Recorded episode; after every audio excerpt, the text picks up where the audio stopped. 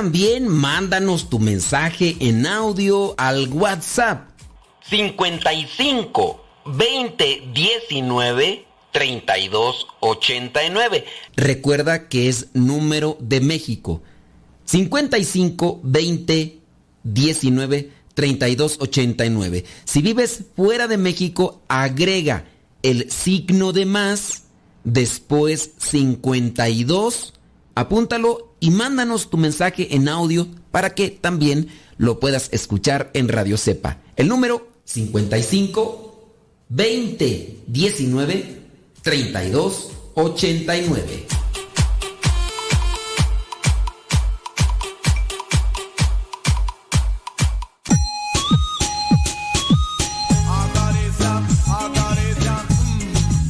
Hola queridos amigos de Radio Cepa. Mi nombre es Ronier, soy músico católico peruano y te invito a que sigas escuchando mi música positiva por esta estación.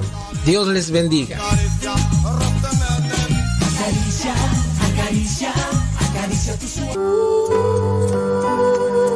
Quien ora cantando, ora dos veces. Escuchas Radio Cepa.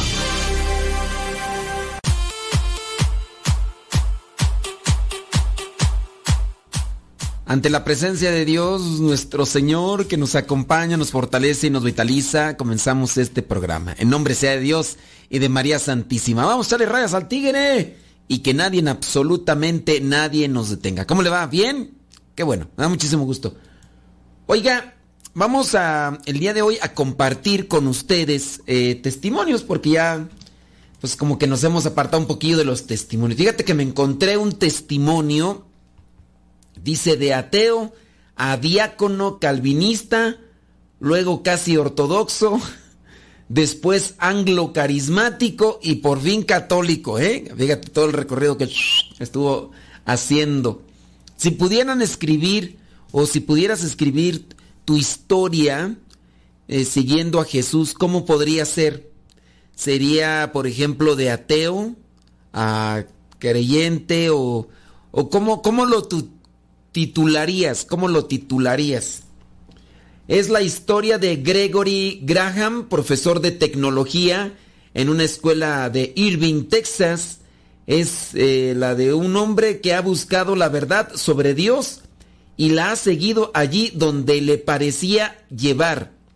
Ateo en su adolescencia, eh, luego protestante genérico, después diácono calvinista, ortodoxo durante un tiempo, anglo carismático descubriendo la liturgia y finalmente católico y comparte lo que vendría a ser su testimonio. Dice que cuando Gregory tenía 10 años, vamos a ponerle Gregorio así ya para... Cuando Gregorio tenía 10 años en Dallas, Texas, sus papás, sus padres, papás, papás, sus padres empezaron a ir a la iglesia, cosa que antes no hacían. Su padre era ingeniero informático de familia baptista. Su madre era de familia metodista. La abuela metodista de Gregorio le había dicho cuando tenía seis años que si creías en Jesús te salvarías de ir al infierno. El niño quería evitar el infierno, pero se planteaba sin mucha pasión si su creencia era suficiente para ese caso. Es que es ahí donde queda como que la, la cuestión a medias, ya nada más por creer en Jesús te vas a salvar, pues no. A los 10 años Gregorio se encontró yendo con sus padres a una iglesia presbiteriana y participando en la escuela dominical. Así pues, como se hace también aquí en la iglesia, ¿no? De lo que vendría a ser como una catequesis. Pero nada más así como que retornando un poquito. Ven lo que puede provocar cuando nosotros nos dedicamos a dar mucho énfasis en el infierno, uno llega a provocar miedo en la gente y eso puede ser lo que lleve a las personas a acercarse a Dios. Pero, a ver, yo pregunto, ¿crees que es idóneo, es correcto, es propio llevar a las personas a la presencia de Dios infundiéndoles miedo compartiéndoles o diciéndoles lo que otros han dicho por visiones de lo que sucede en el infierno? ¿Crees que es correcto? También no hay que ir al otro extremo del caso de cuando no se menciona el infierno para nada, e incluso que algunos llegan a decir que el infierno no existe y que el infierno es más bien ya una existencia difícil y problemática en este mundo. Eso es lo que llegan a decir a unos, no. Ni tanto que alumbre al santo, ni tanto que no lo queme. Eh, dice, encontraba difícil creer algunas de las historias Gregorio de la Biblia y le, le constaba mantenerse interesado. Dice que su verdadero interés de niño era la ciencia y la tecnología, especialmente lo que se trataba con aviones, cohetes y robots. Sus dibujos preferidos eran, bueno, ya dice ahí los dibujos de, de niños científicos, no voy a decir los nombres porque hay mucha gente curiosa que digo cosas que no pertenecen a este ámbito del, de la fe y, buscan mejor eso que no pertenece al ámbito de la fe que lo que sí. Dice, quería ser astronauta o científico de mayor, recuerda Gregorio. A los 12 años fue bautizado y considerado miembro pleno de aquella iglesia presbiteriana. Seguía yendo al culto y a la escuela dominical aprendía algunas cosas porque era lo que se esperaba de él, pero dice que lo aprendía sin interés.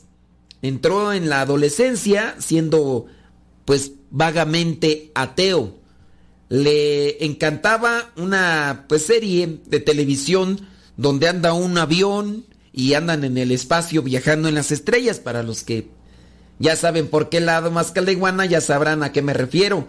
Con esa nave exploradora de un futuro en que la ciencia y la razón habían acabado con los problemas de la Tierra, solo había conflictos con culturas extraterrestres más o menos fanáticas e impulsivas. De eso trata la historia que he hecho, pues ya hay películas y demás.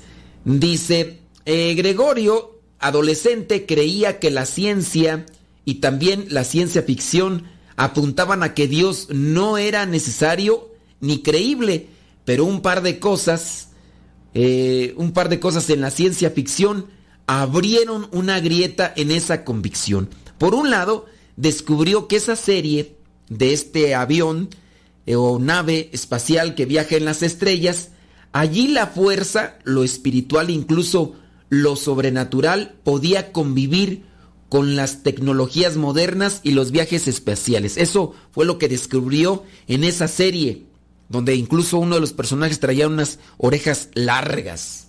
Ya sabrán quién, ojos jalados y demás.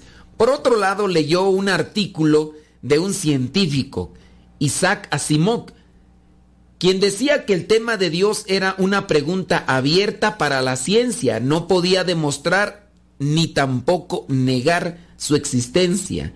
Después, en el año 1982, Asimov se declararía ateo y punto, añadiendo que le costó mucho tiempo declararse así y que dice, no tiene evidencia para probar que Dios existe, pero sospechó tanto que, que no existe que no, dice que no quiere perder el tiempo, pero en cualquier caso, a Gregorio le impactó constatar que la ciencia no tenía herramientas para negar la existencia de Dios, muy a pesar de que este científico, Isaac Asimov, había dicho que era ateo.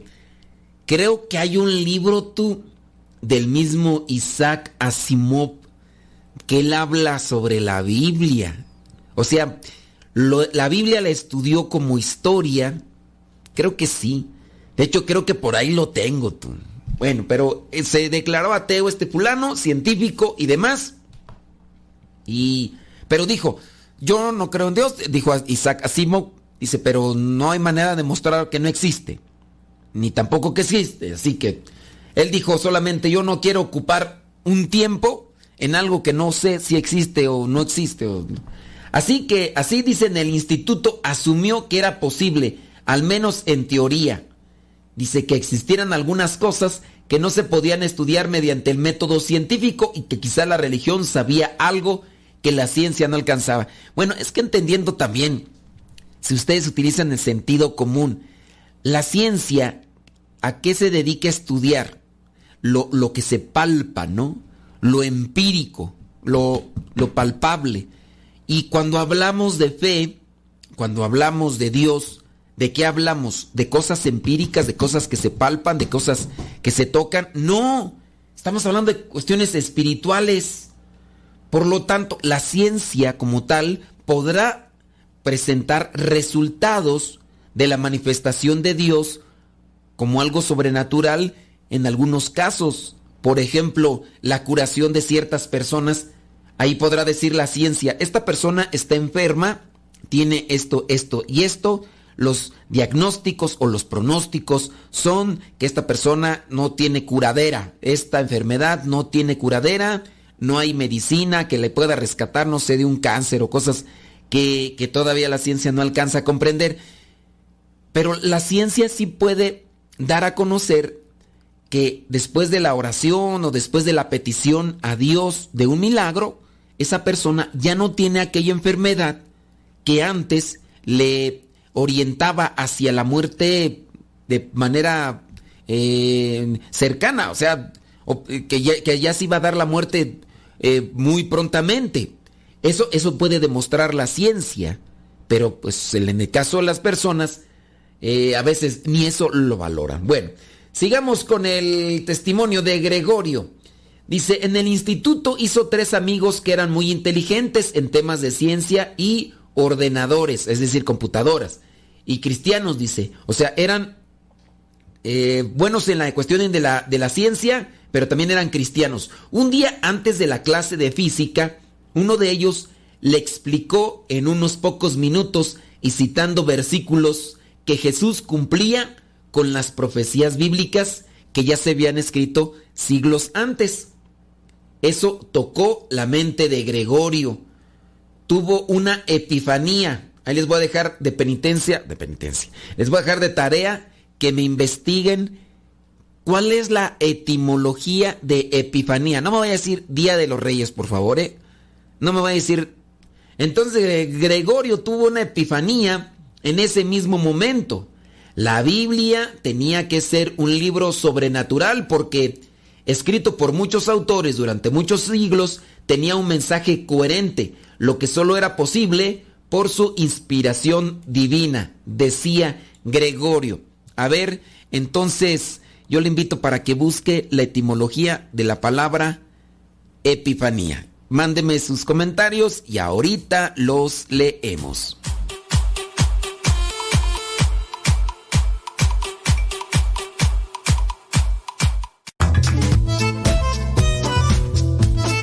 Si tienes preguntas para el programa, ve a la página de Facebook Programa Evangelizar sin Tregua y ahí déjanos tu pregunta y también ten paciencia para que podamos responder. Recuerda, la página se llama Evangelizar sin Tregua. Programa Evangelizar sin Tregua. Así se llama la página, Programa Evangelizar sin Tregua y ahí déjanos tu pregunta y vamos a responderte aquí en el programa.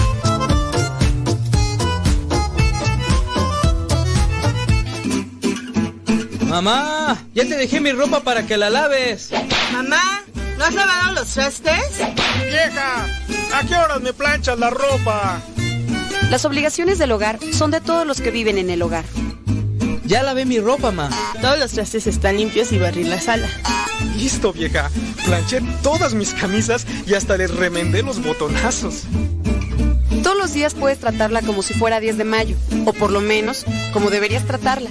Porque todos tenemos madre, esposa o suegra. Respétalos.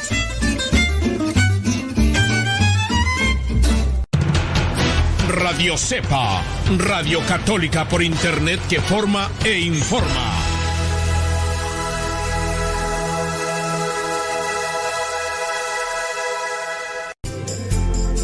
Continúa con nuestra programación. Estás en radiocepa.com, emisora católica de los misioneros servidores de la palabra.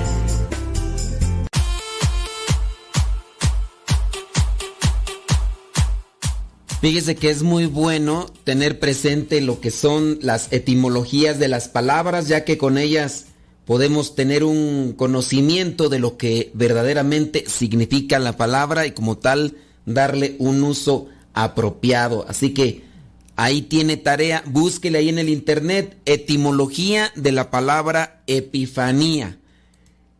Si le busca ahí la palabra epifanía, vamos a tener ahí sus respuestas y ya. ¿Ok?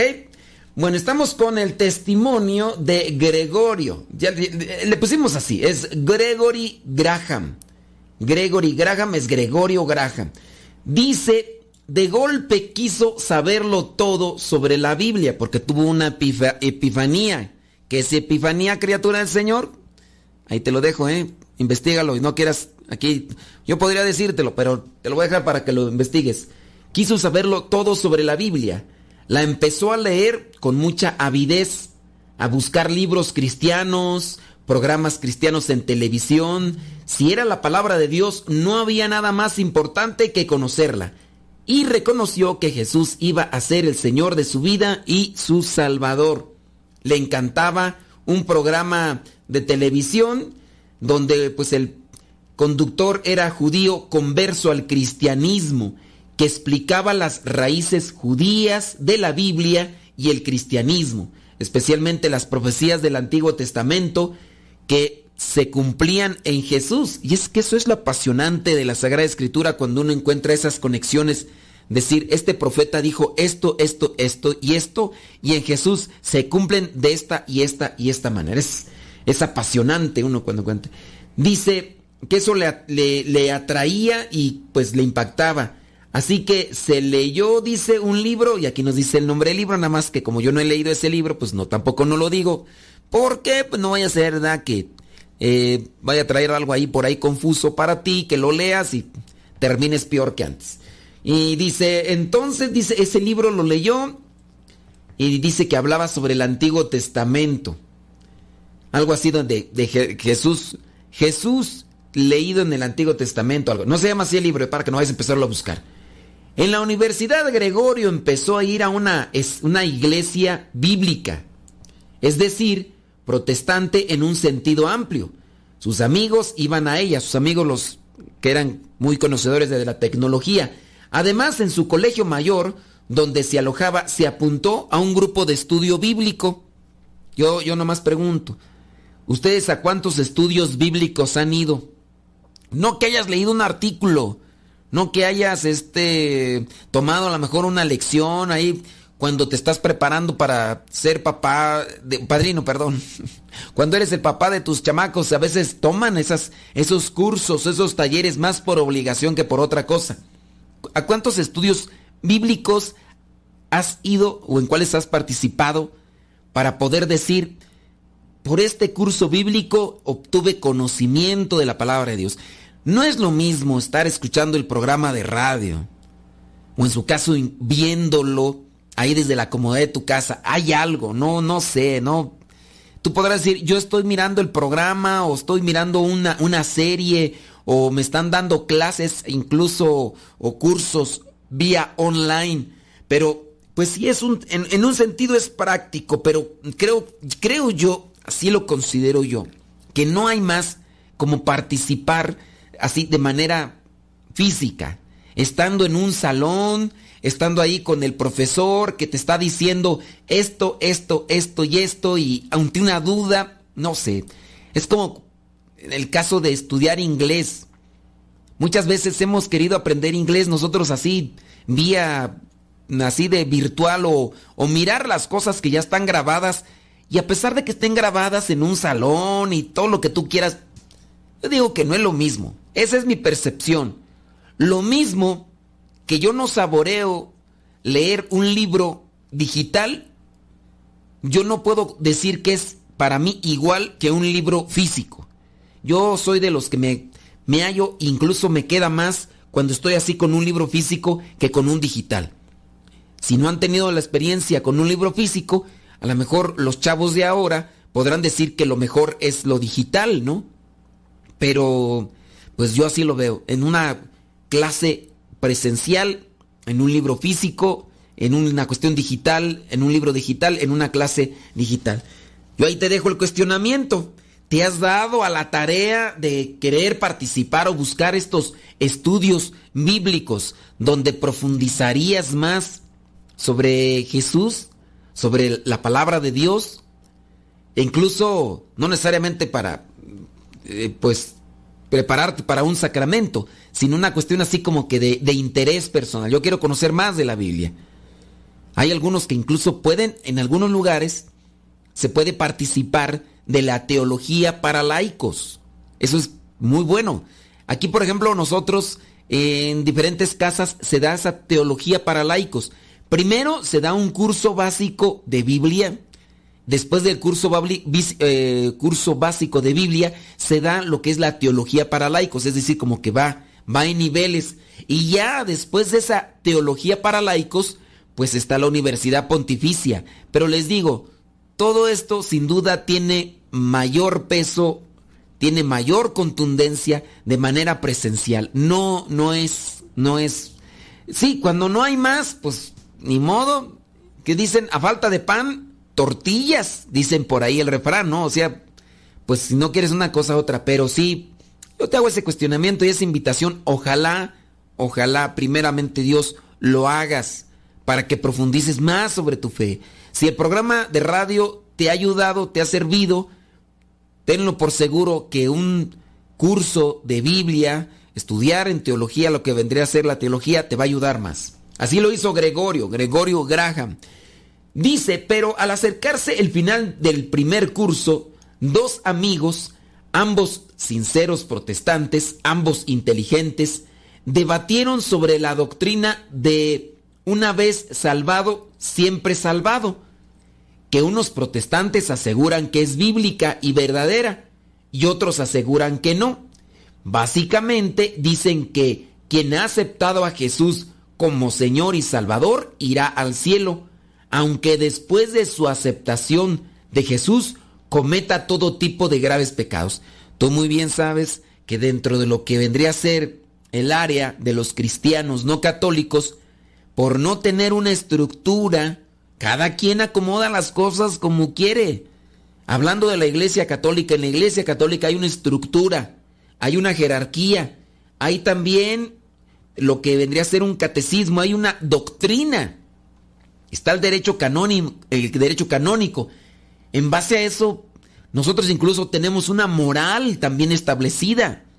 Y en el caso de los cristianos no católicos, al no tener ni pies ni cabeza, ni nadie en quien los coordine, cada quien puede acomodar las cosas a como piensa, a como cree, a como supone.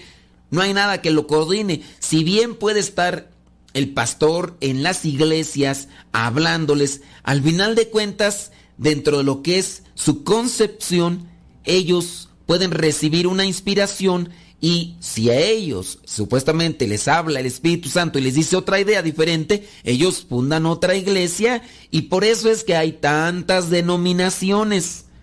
Muchos cristianos no católicos, llamados así protestantes, por el principio del primer protestante que protesta y protesta sobre algunas cosas, pues después que han analizado y estudiado la teología, la doctrina, la moral de la Iglesia Católica, encuentran que hay verdad en lo que vendrían a ser los presupuestos. Y entre ellos, pues no.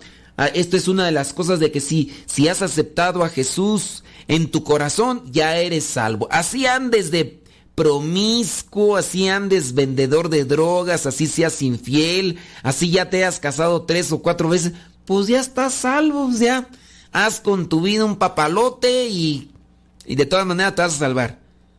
Ahora, utiliza el sentido común. ¿Crees que esto se apega realmente a una justicia divina? ¿Crees que esto es verdadero?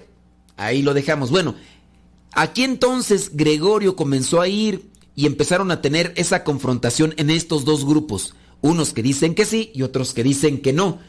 Gregorio pensaba que esta doctrina no encajaba con lo que dice Santiago capítulo 1 versículo 12, la carta de Santiago capítulo 1 versículo 12.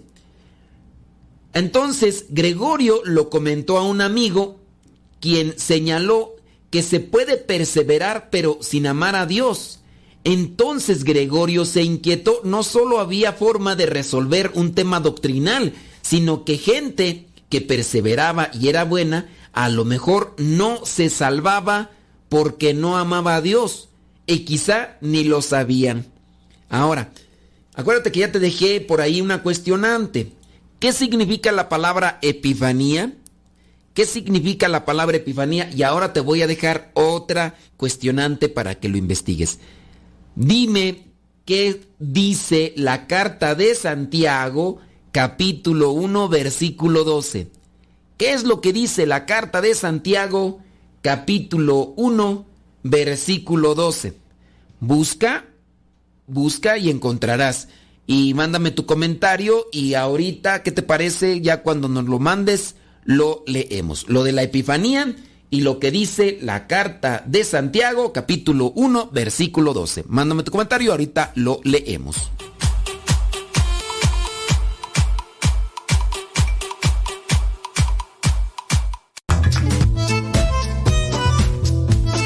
Si tienes preguntas para el programa, ve a la página de Facebook programa Evangelizar sin tregua. Y ahí déjanos tu pregunta y también ten paciencia para que podamos responder. Recuerda, la página se llama Evangelizar sin tregua. Programa Evangelizar sin tregua. Así se llama la página, Programa Evangelizar sin tregua. Y ahí déjanos tu pregunta y vamos a responderte aquí en el programa.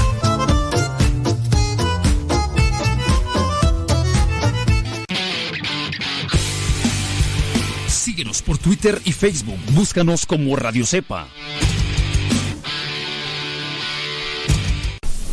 Estamos evangelizando por medio de la radio.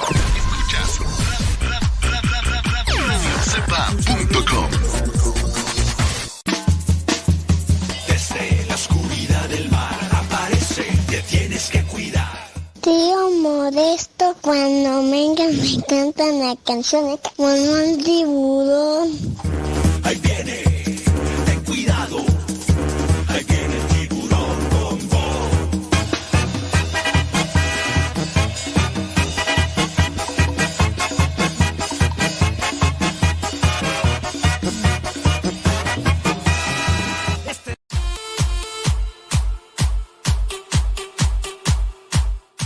Qué bueno que estás ahí conectado y qué bueno que nos recomiendas y qué bueno que das a conocer este programa. Date la tarea de conocer, no para presumir, no para solamente eh, hacer menos a los demás, que sea conocer, para comprender y también vivir. Dejamos por ahí una pregunta, ciertamente, pues, eh, ¿qué es lo que dice Santiago capítulo 1 versículo 12? Y también lo que la etimología de la palabra epifanía. Tú busca en diccionarios etimología. La etimología grecolatina, hay una materia de etimologías grecolatinas, es interesante. Más allá incluso de, de la estructura de la palabra o de la concepción de esa palabra que tenemos en la actualidad, también es así interesante conocer qué fue de la cultura que llevó a mm, inventar o de mm, establecer esa palabra. Eso, eh, la materia de las etimologías grecolatinas, porque también ahí uno tendría que estudiar eh, la historia de, en este caso, el origen de la palabra como tal. En la actualidad hay muchas palabras que en este contexto contemporáneo se han inventado y cuando uno analiza esas palabras en el contexto histórico, incluso hasta se le quedan a uno más y mejor y al vez también comprende el origen de la palabra y su significado. Lamentable y tristemente, con el pasar del tiempo, nosotros muchas de las veces hemos deformado lo que vendría a ser la palabra porque les hemos dado otros significados y pues obviamente eso no es correcto. Pero sí, yo te invito a que busques etimologías de, de la palabra que tú tengas curiosidad. Una palabra que tenga, busca ahí etimología de la palabra a ver si existe. A ver si existe. Ya en su caso podría uno identificar, porque también uno debe tener conocimiento de la gramática, en este caso gramática en español, de saber qué es un sustantivo, qué vendría a ser, por ejemplo, un adjetivo, en este caso un, un verbo, ya después un adverbio y otras cosas para entender muy bien a qué se refiere. No sea que tú investigues una palabra y que te diga, no, pues esta palabra es un adjetivo, un adjetivo y que tú digas, ¿y qué es un adjetivo? Pues no sé, pues ya tendrás que buscar y ya si es un adverbio o lo demás, son cosas que ahí te las dejo para que las investigues, para que aprendas y para que también compartas y puedas ayudar a más personas de esa manera. Bueno, estamos con el testimonio de Gregorio Graham, Gregory Graham, que como ya mencionamos, pues él ha tenido un camino vertiginoso, teniendo como una cosa ya dada y después otra y poco a poco fue cambiando. Entonces, para él no, él no concebía esa idea que se maneja en ciertos grupos cristianos no católicos. Esta, esta idea de eh, tú tienes que creer en Jesús, acéptalo en tu vida con tu sal, como tu Salvador y si dices con tu boca y eso serás salvo, ¿no? Y aunque hagas lo que hagas de malo después, ya con eso alcanza la salvación para eternidad. Pues no. Dice, tras esta crisis, Gregorio Graham prefirió mantener un tiempo de fraternidad, un tiempo en la fraternidad cristiana, donde había cristianos de muchas denominaciones que intentaban no tratar mucho los temas delicados y en desacuerdo. Hablando de una denominación, son todos estos grupos cristianos que presbiterianos, que bautistas, que calvinistas, que anglicanos y todos los que salgan a partir de ahí, todo lo demás, ¿no? Dice, entonces estaba ahí con este grupo, por esa época llevaba a Tony, una hermana de un amigo, en coche y le planteó tras hora y media de silencio, ¿te interesan las cosas espirituales? La hermana de Tony dijo sí. Y entonces se dio una charla, dice, muy apasionada. Y se equivocaron 30 millas de la salida. O sea, como la plática estaba tan interesante, después ella se bautizó y un tiempo después se casaron. Entonces comenzó ahí por lo, por lo espiritual. En el año 1985 empezó a trabajar en Fort Worth, Texas, y a colaborar en una pequeña iglesia presbiteriana calvinista. Fíjate ya toda la relación. Se hizo diácono en esa iglesia calvinista y recibió mucha formación. Se mudaron de nuevo a Dallas, pero allí quien les recibía bien era su, su antigua iglesia bíblica, no, no la calvinista. Volvió a repasar los puntos de choque entre ambas escuelas protestantes, calvinista contra dispensa, dispensa, dispensa, dispensionalista. Cada una tenía su lista de versículos para confrontarse, porque pareciera ser que a eso se dedica a veces el platicar de, la cuestión de, de la Biblia. Frustrado empezó a pensar que la teología es algo inútil, que solo sirve para crear puntos de división, porque pues, nadie quería dar su brazo a torcer y siempre se encontraba algo. Así como cuando somos necios, cuando somos fanáticos, esa es la palabra. La palabra fanático es necio, cerrado, la palabra terco. Después una serie de cosas le hicieron pensar en la necesidad de la liturgia y le plantearon a Gregorio preguntas sobre el cristianismo antiguo. Oyó que un ortodoxo decía que los protestantes rinden culto solo con la mente y que los ortodoxos con todo el cuerpo. Obviamente eso le sacudió. Gregorio, enamorado del Antiguo Testamento, veía que en sus textos se adoraba a Dios con gestos, con acciones corporales, con liturgia. Dice, pero nuestro culto protestante no era muy distinto a escuchar una conferencia en clase, excepto que cantaban al principio, porque de ahí para allá todo era lo mismo. Además, le prestaron algunos videos sobre la Biblia, en este caso de Scott Hahn, antiguo pastor presbiteriano que ahora era católico. Era la primera vez que él oía a un católico hablar con pasión y conocimiento de la Biblia.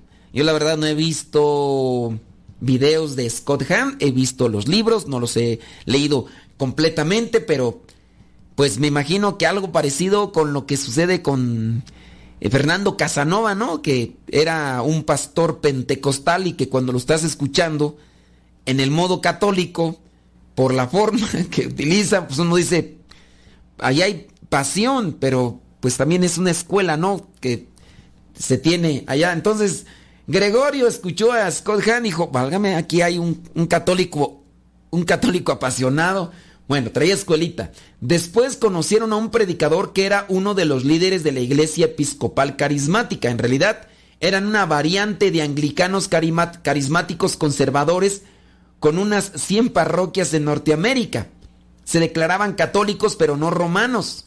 Entonces ahí tenga cuidado porque en Estados Unidos hay muchas iglesias de estas, pero no son, no son, son católicos pero no romanos. Defendían la vida la familia, la Biblia, los dones del Espíritu Santo y combinaban la liturgia, las mitras, los báculos, incienso, con alabanza carismática, pero sin el Papa. Al que conocieron creía en la presencia real de Cristo en la Eucaristía. Sus obispos intentaban enlazar su ordenación con obispos antioquenos o veterocatólicos.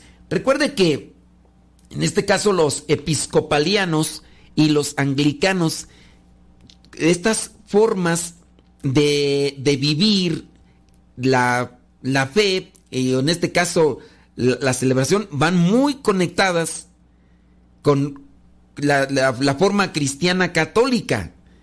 Incluso algunos puedan confundirse, pero hay una desconexión ahí. Dice, poco después, el primero de enero del año 1999, Gregorio y Tony, o sea, ya estaban casados, acudieron invitados a la divina liturgia, la misa ortodoxa, en una iglesia griega de Dalax.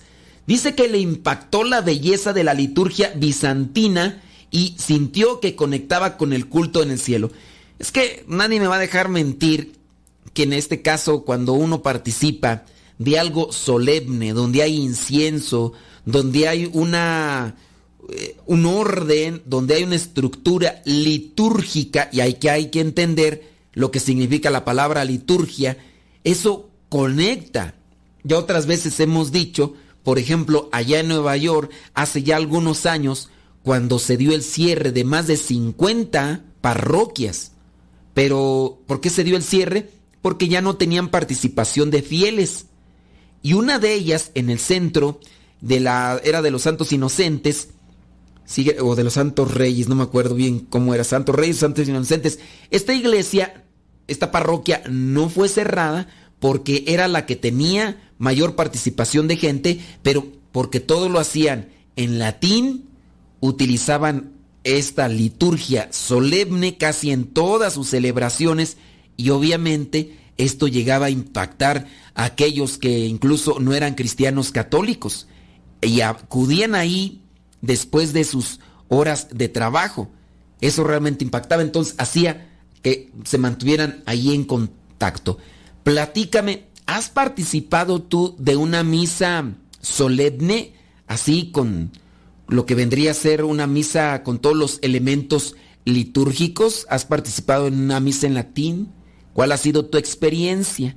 Mándame tu comentario y ahorita lo leemos.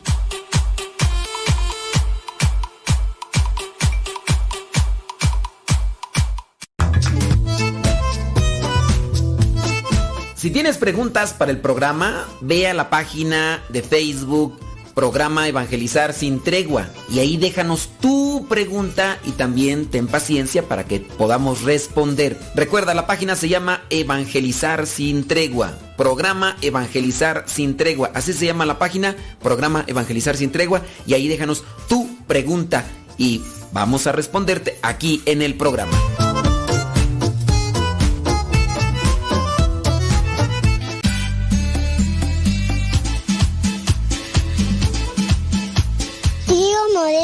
Te puedo ver un día que venga. Sí, mira, es que mira, yo tengo muchas pinturas y me maquillo, pero mi abuelita no me lee. Y yo tengo una bici y yo tengo muchos juguetes. ¿Qué te parece, tío Modesto? Te mando saludos muchos.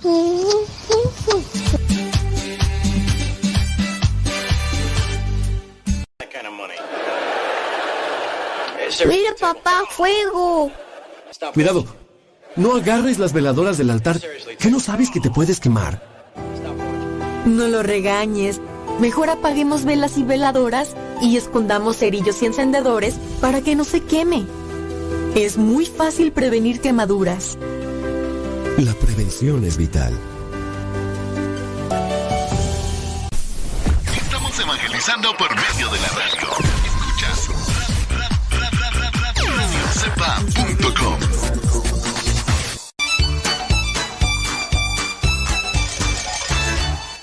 Estás escuchando La Cepa, la estación de los misioneros servidores de la palabra.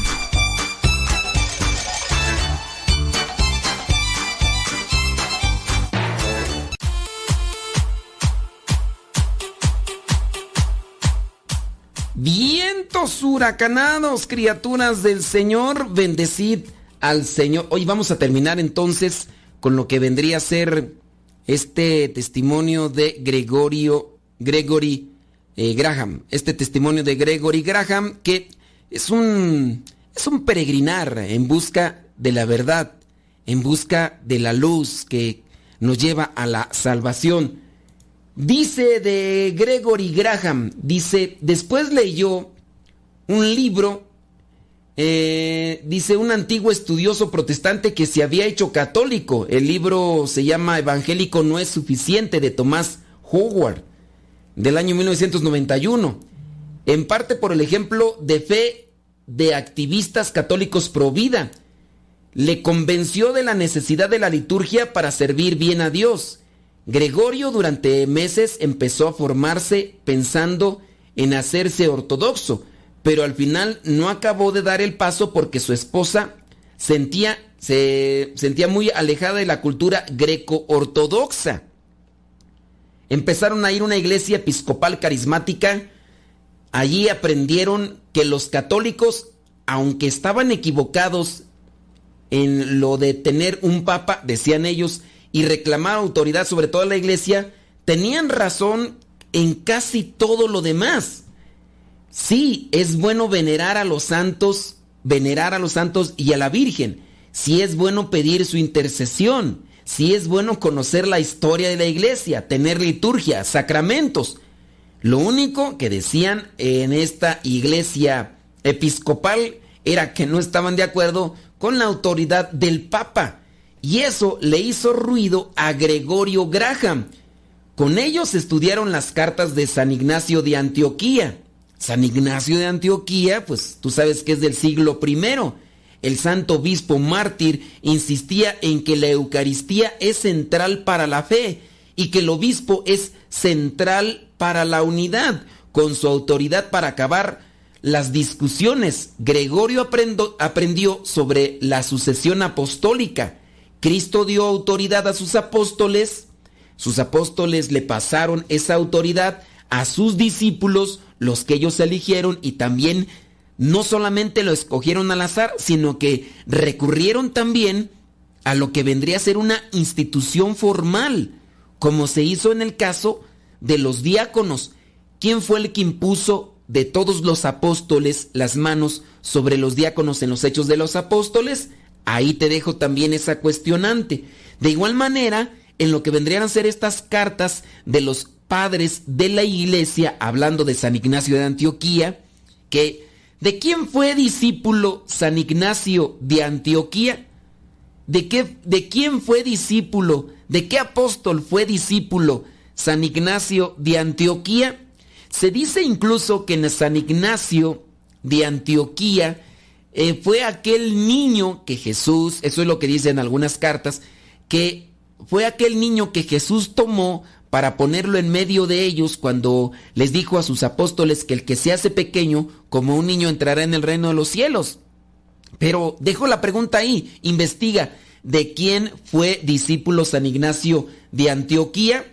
Bueno, pues en el caso de Gregorio Graham, dice que al estudiar las cartas de San Ignacio de Antioquía encontró aquellos elementos que le daban principio para acercarse con confianza a la Iglesia Católica. Entonces, aprendió lo que era la sucesión apostólica, aprendió lo que era ser el obispo y incluso de los sacramentos que se habla ya de la confesión, el sacramento de la Eucaristía, que se habla en el siglo I. Para eso, dice, para esa visión prácticamente anglicana no podía responder bien al caos doctrinal en temas como la ordenación de mujeres como sacerdotes o la inmoralidad de los actos homosexuales. Los episcopalianos progresistas podían aceptar muchas cosas anglicanas de aspecto exterior tradicional, báculos, mitras, vestimentas, y a la vez aceptar estos temas claramente antibíblicos. Y es que ahí viene una contraposición.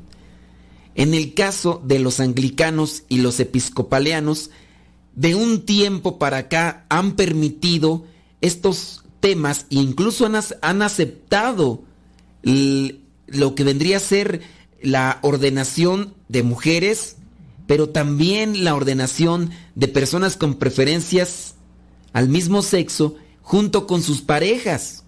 O sea, son personas con preferencia, pero al mismo tiempo practicantes de esa preferencia.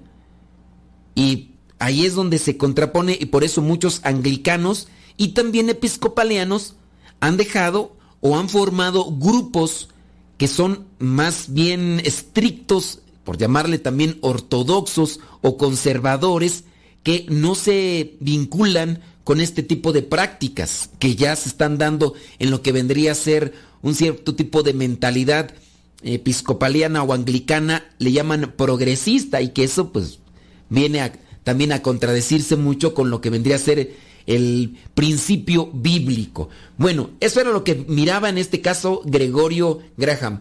Entendió que no bastaba la unidad a nivel local que da un obispo. En el caso porque en el los episcopalianos y los anglicanos tienen obispos. ¿Qué pasa cuando un obispo anglicano dice que hasta los actos homosexuales están bien y el obispo vecino dice que no? Pero como no hay una regla, no hay un orden, no hay un derecho canónico, no hay una doctrina fija, pues cada quien propone y dice lo que cree.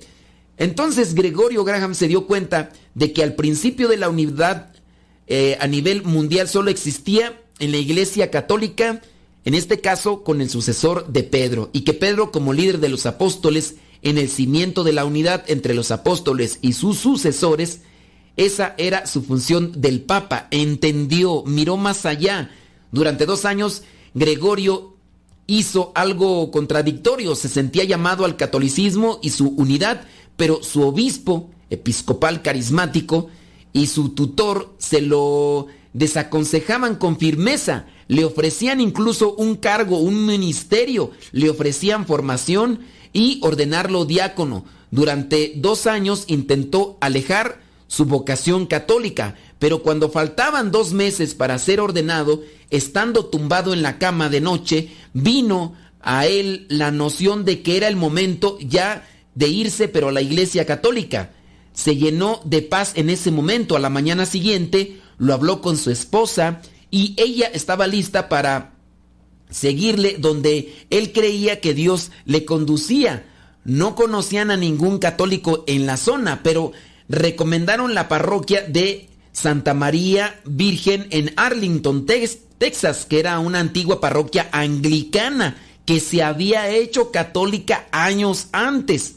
Allí los entendieron y acogieron bien y entraron en plena comunión con la iglesia que Cristo fundó eh, y entraron en la comunión en la iglesia en el año 2006. Su parroquia se integró en el ordinariato anglocatólico de la Cátedra de Pedro, católicos plenamente unidos a Roma que mantienen aspectos de la liturgia y tradición anglicana, pero ya siendo católicos por su vinculación también con el Papa.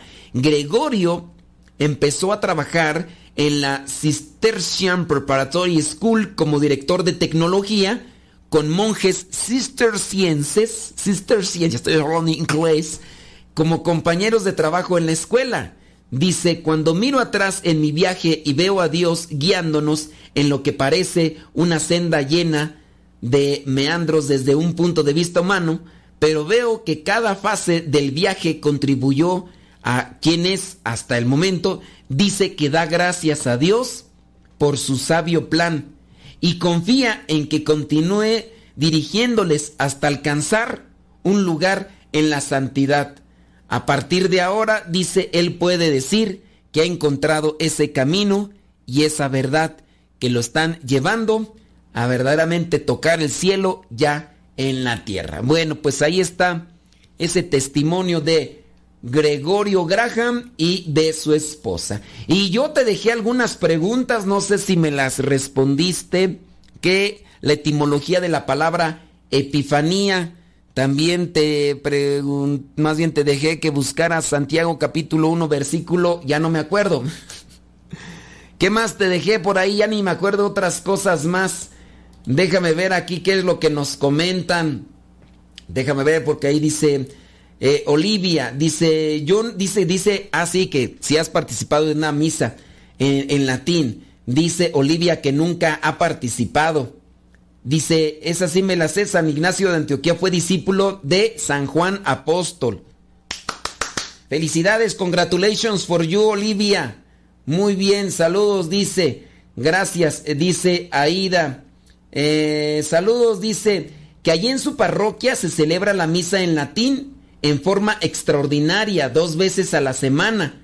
Y sí, es por la fraternidad sacerdotal de San Pedro. Dice que es muy bonito todo lo que va pasando, dice, lo lleva a uno a estar atento y poner atención a todo, empezando porque no puede ir, dice que no pueden ir eh, vestidas las mujeres así como sean, hay que ir vestida con modestia y también hay que ir estudiando el latín. Bueno, señoras y señores, ya el tiempo se nos terminó. Lamentablemente iba a leer sus comentarios, pero sí, efectivamente, San Ignacio de Antioquía era discípulo de San Juan. Nos escuchamos en la próxima. Se despide su servidor y amigo, el padre Modesto Lule, de los misioneros servidores de la palabra. Hasta la próxima.